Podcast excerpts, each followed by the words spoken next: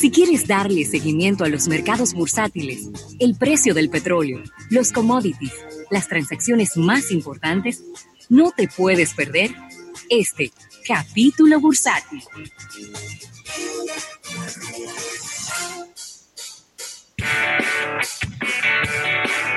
Bueno, ya estamos de regreso en este programa Almuerzo de Negocios, en este capítulo bursátil, agradeciendo al Banco Popular a tu lado siempre. Y hay dos noticias, eh, Rafael, que, bueno... Hay que destacar por... una de ellas por la incidencia en República Dominicana de esta ah, marca, ¿no? Así mismo, eh, el Gold's Gym está depositando documentos para recibir protección por bancarrota.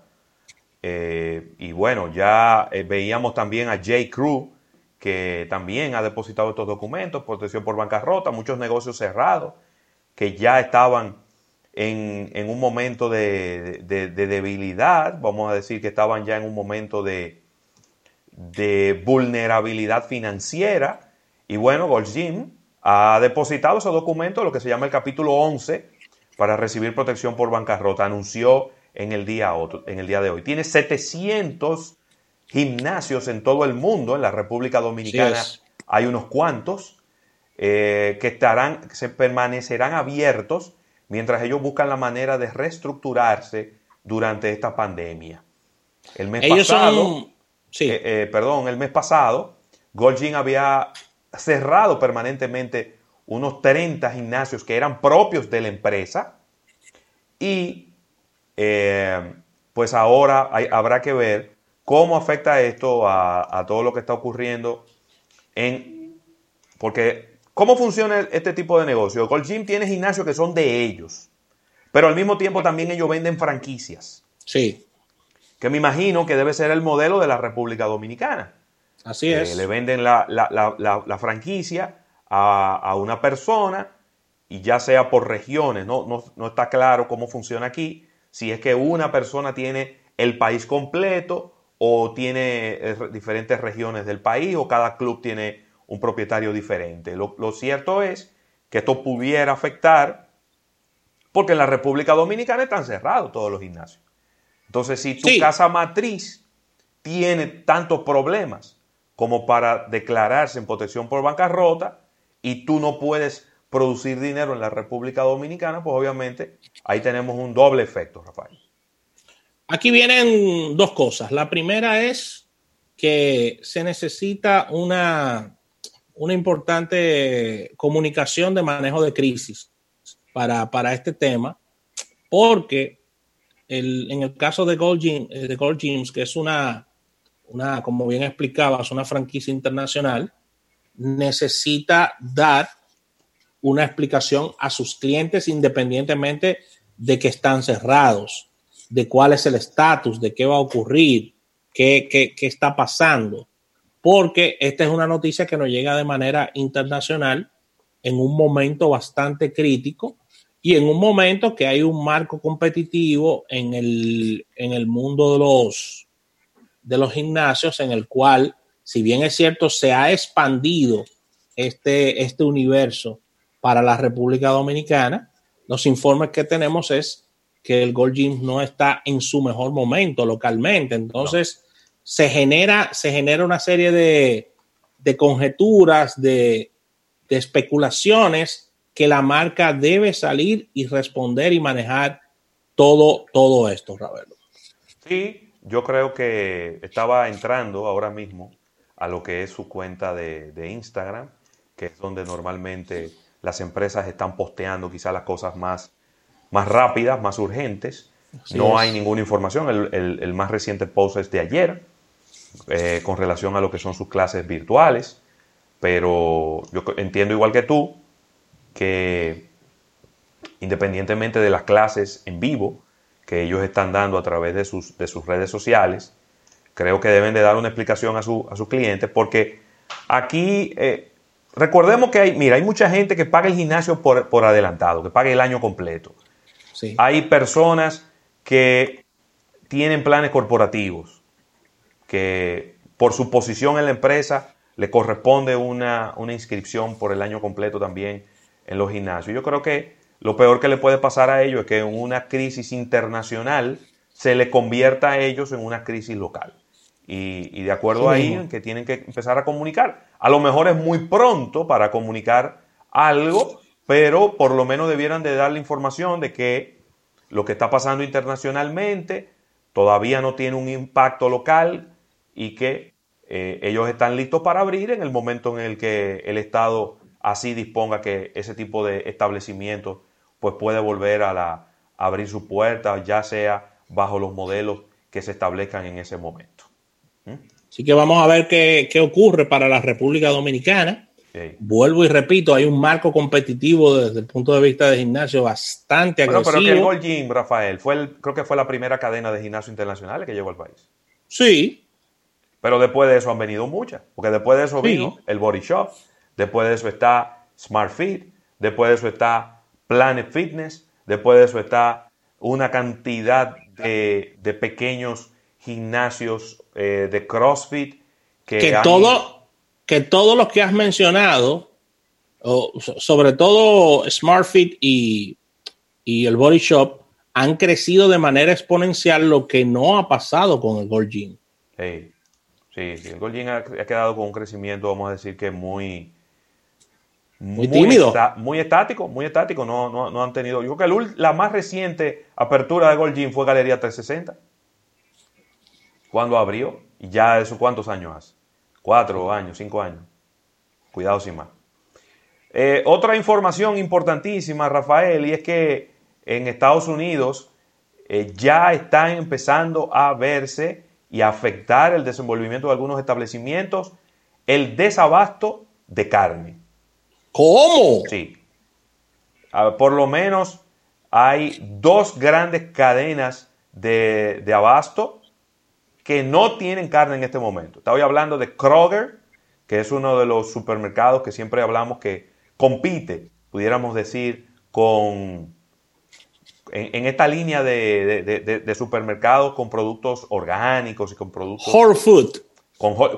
compite con Whole Food en esa misma categoría, pero Kroger es de ese, de ese estilo.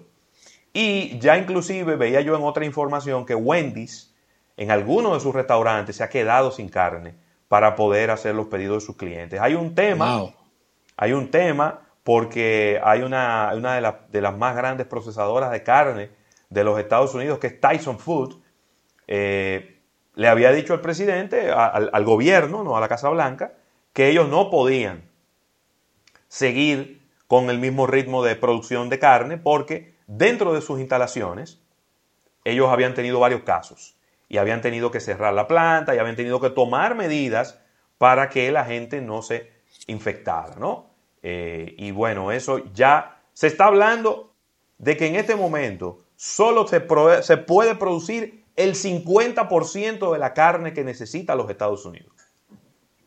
Y eso va a afectar muchos negocios y eso pudiera ser también, pudiera llegar a tener un efecto importante en cómo puedan reaccionar los competidores, tanto en el negocio de supermercados, de comida, de, ah, comida rápida como hamburguesas y demás. Así que situaciones complejas en el mundo de, eh, bueno, de algo tan importante como es la carne en este momento, Rafael, en los Estados Unidos. Sí mismo, mira, Ravelo, moviéndonos a Paraguay. Y esto, mira, esto hay que tenerlo, hay que observar a Paraguay. ¿Por qué? Porque Paraguay está reactivando una importante parte de su actividad económica a partir del día de hoy. Y estos países que están haciendo estos ejercicios adelantados a la República Dominicana, hay que observarlos para ver cuáles son los resultados, ya que son países, eh, al encontrarnos en Latinoamérica, países con situaciones y costumbres muy parecidas. Así que Paraguay está reactivando el 60% de sus actividades comerciales luego de una rigurosa eh, cuarentena implementada para contener el coronavirus en medio de este aumento de casos eh, importados, ya que recuerda que Paraguay hace frontera con Brasil y Brasil tiene una, una, comunicación y un intercambio comercial importante con, con Paraguay y Brasil han aumentado muchísimo los casos. Entonces, el país está iniciando su primera fase eh, de una cuarentena inteligente que implica la reanudación de las actividades en fábricas, obras civiles, algunos servicios y también autorizó la salida de personas actividades físicas profesionales al aire libre, es decir, ejercicios y otras actividades. Así que traigo esto, que Paraguay está arrancando adelante, hoy 5, 5 de mayo, para nosotros ver cuál será la reacción del país luego del opening de sus actividades comerciales. Pero Paraguay, Rafael, no, no, yo estoy completamente de acuerdo contigo. Eh, tenemos que aprender de los que lo hagan primero que nosotros. Pero Paraguay, lo que tiene al día de hoy son 431 casos, 10 fallecidos. Eso es nada. Eso es nada. Eh, yo no sé cuál fue Quizá habría que investigar cuál fue la estrategia que ellos utilizaron. Si cerraron muy temprano y que eso quizá evitó la, propagación del virus, pero de 400 casos en Paraguay a 8.480 eh, en la República Dominicana, estamos en dos aceras completamente diferentes, una, una del otro. Es cierto, es cierto. Eh, de todas maneras, eh, te comento, Rafael, y te va te vas a sorprender con este dato que te voy a dar ahora. El petróleo se montó en un cohete y le dio para arriba. ¿Cómo? ¡Qué mala noticia! Así que atención, Ministerio de Industria y Comercio. El precio del petróleo aumenta en el día de hoy un 19.5% y se coloca en 24 dólares con 36 centavos. Este es el precio que rondaba aproximadamente el petróleo antes de que comenzara toda esta, todo este tema del coronavirus. 24 dólares, 25 dólares, por ahí era que andaba el precio del petróleo aproximadamente. El, el oro está en 1.707 dólares, cayendo un 0.32%, pero muy estable en su precio, mientras que los índices bursátiles de los Estados Unidos están positivos en el día de hoy. El Dow Jones un 1.51% positivo, 358 puntos hacia arriba, está en 24.106, mientras que el Nasdaq aumenta un 2.01% a 8.886. El Standard Poor's 500 creciendo un 1.76% a 2.892 puntos el promedio de estos índices bursátiles. Eh, Rafael. Así que con esta información cerramos este capítulo bursátil, dando las gracias a nuestros amigos eh, del Banco Popular. Banco Popular a tu lado siempre. Al retorno venimos con innovación al instante.